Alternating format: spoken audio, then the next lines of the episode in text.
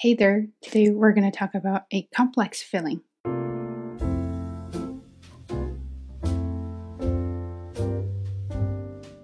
I know I made a promise about talking about this topic, and you know me, I sometimes kind of just forgot about what I promised and then took off for other things. So now I finally came back and I decided to pick this up and started talking about this. And this is our Schaden, Schadenfreude. Yeah, Schadenfreude. So this is not an English word. This is from German, and that is a compound word. So Schaden means harm or hate, and Freude it means joy. Um, if you combine the two together, you may think this may be a hate love relationship or a hate love mixed feeling, but it's actually not. This is when people feel happy about what other people's sufferings, and that's what we call that Schadenfreude. And the funny thing is, um, I first thought, wow, this is my word. I'm going to really talk about that. And after I read the um, definition or I read the notes uh, Brene Brown had in her book, and then realized, oh, okay, and that actually really makes sense. And that's why I really want to talk about that.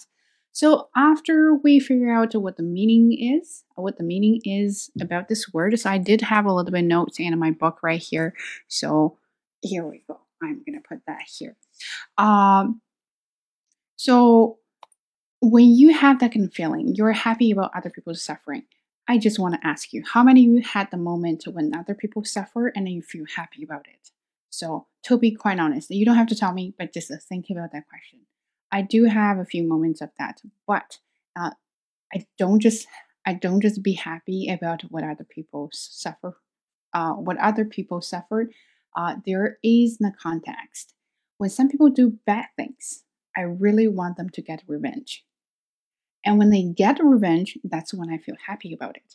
I'm not only just happy about what other people is suffering because that will make me a really terrible person, but I am happy that people actually have got justice from uh, other people who have done some wrongdoings. Okay, you may hear my work email, just ignore that. So that's what I want to talk. Think about this. I want to give you a little bit example about what that means. In Canada, most people did get their first shot, and almost, I think, 80% people, maybe 80, 70% people got their second shot and were trying to get the third shot, which is the booster shot. Uh, but some people did not get the shots, and they went on protest to say that anti-vaccination, things like that. So at that moment, if there are some people get tested COVID, get tested positive, COVID positive, and then I will be really happy because that's what they deserve to get. I am not happy about their, of course, I'm happy about their suffering, but I'm not really just purely happy about their sufferings. I am happy that people like me, people like who are trying to stay on track, who are trying to save the world, I'm happy about, I'm happy for people like that get justice uh, from people who have wrongdoings. So that's why I feel like whatever she explains there actually really makes sense. There are some quotes I really want to share, and I will, of course, give my own uh, feedback about that. It's uh, Schadenfreude involves counter empathy. Our emotional reaction is incongruent with another person's emotional experience. When someone else is suffering and we feel joy, there is decreased activity in the area of the brain that processes empathy and increased activity in the reward centers. In other words, we when we feel Schadenfreude, it shuts down the area of our brain that we use when feeling empathy and lights up the areas of the brain that makes us feel good and that entices us to engage in similar behaviors in the future. So, what she basically says there is when you have that feeling, Schadenfreude, and you will feel so the area of how you feel about other people's suffering will be like, I'm very happy they're suffering.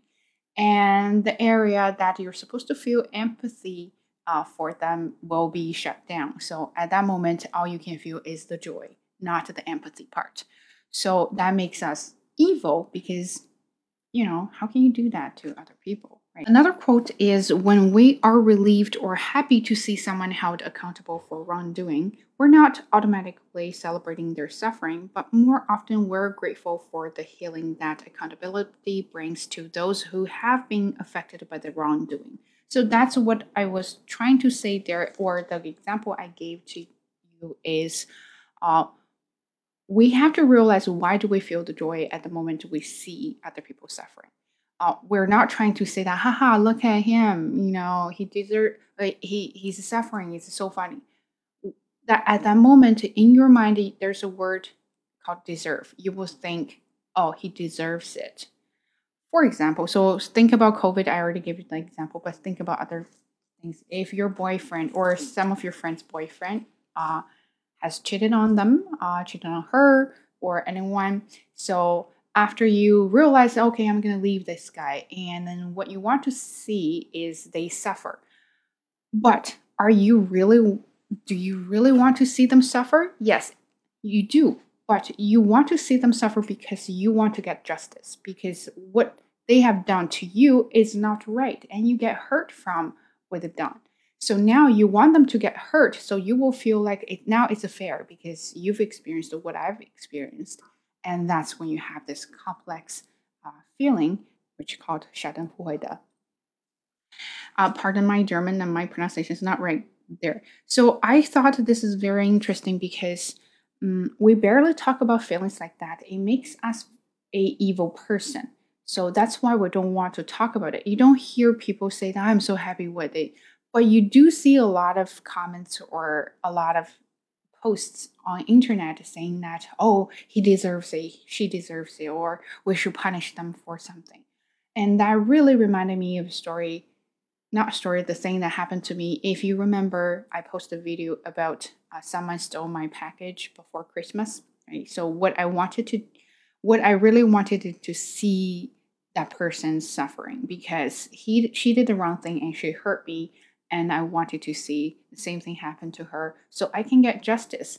But that moment, if that ever happened, I will be really happy, not happy about she's suffering, but happy about I got justice. So I am not celebrating other people's suffering, I am celebrating myself because I did get justice. So that is how I understand from the notion of this book. And we don't talk about that right? We don't talk about that. We barely share this kind of feeling with other uh, with our friends or family because we don't want people to think we're a bad person, we're really evil, and that is because sometimes we feel uncomfortable talking about that. And back to this quote here taking pleasure in someone else's feelings, even if the person is someone we really dislike, can violate our values and lead to feelings of guilt and shame. But make no mistakes, it's seductive, especially when we are sucked into ground think. So while it's hard to stop us from thinking about, mm, okay, I really want that person to suffer. But when you think about it, our default is to believe uh, people are decent, people are kind, people should do right things. So when it's against your default, then you will of course feel guilty and ashamed. So that's why we don't want to other people to think we're that kind of person and we want to see uh, other people suffering uh, because we will f- feel ashamed of our behaviors here. And that is what she was trying to say.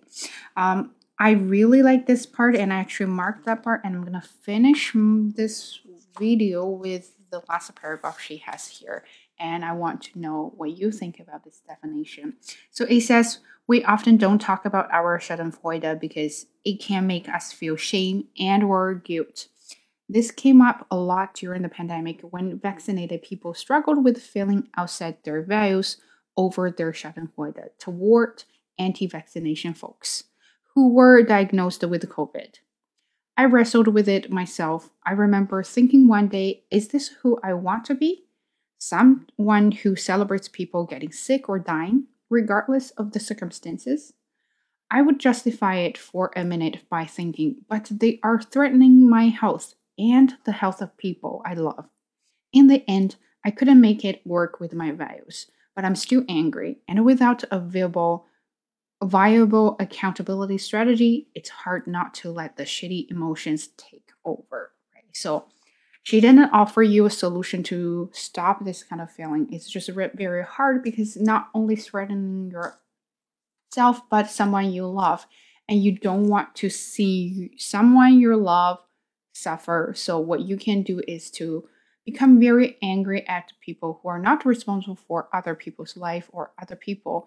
And then you get angry, then you will have this shitty feeling or emotions. So, that's what she says here.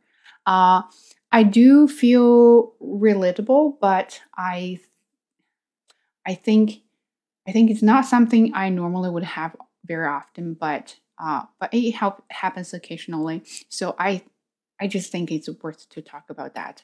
Let me know if you ever have the feelings or ever have the moment about this emotion. I'll leave a comment down below, or you can share that with me in whatever way you feel comfortable. Um, yeah, that is a pretty short video for today. And hopefully, hopefully next one will be better than this.